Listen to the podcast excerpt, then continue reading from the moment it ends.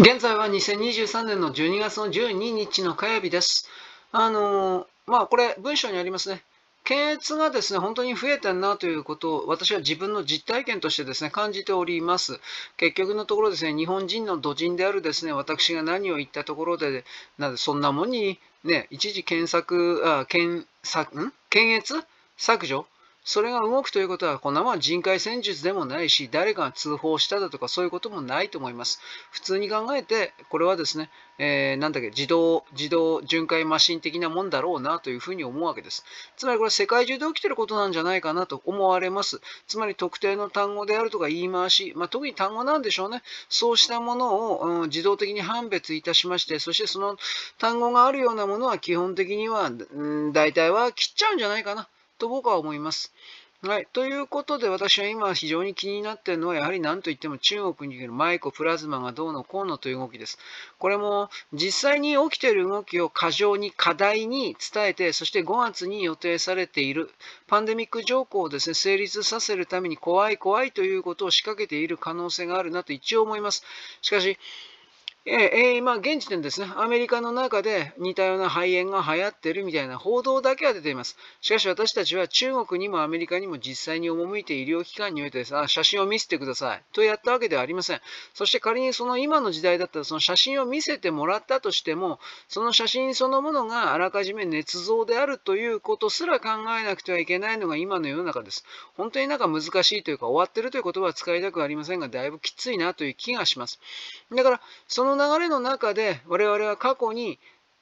仕掛ける側が、つまり人類を支配するというふうに決めている側が決めたやり方をですね、踏襲して、彼らはいつも同じやり方を使う。それは我々の庶民がバカだから舐めきっているというのもあるけれども、同じようなやり方でなければ現場の人間が辛いからです。失敗の可能性が高くなるからです。現場の人間というのはお役所です。お役所はですね、その珍奇な、新規な、常に新しい物語であるとかやり方をやるとすれば、何もかも最初から練習しないといけないんで、それは無理でしょうということです。だから、やはり定型化されたパターンとしてのテンプレートとしての作戦があり、それに沿ってですね、え全体が動かされるものだから、いつも同じようになる。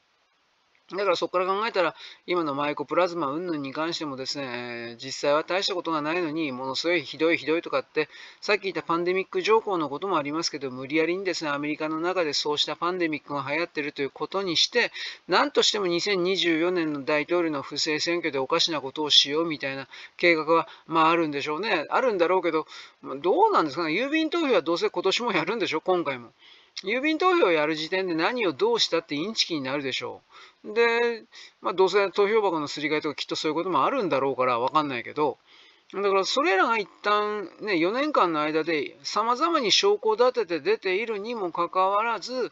米国の国民はおかしいと思っている人がいるにもかかわらず、それでも全然なんか変わろうとしないということの意味を私たちは考えないといけない。まあ、結局それを押しとどめるような大きな力が、つまり、え、今の米国においては支配体制の側につくことによって月給をもらっているような人、あと無自覚にそれにつくことによって月給をもらっている人がいかに多いのかということが伺われるわけです。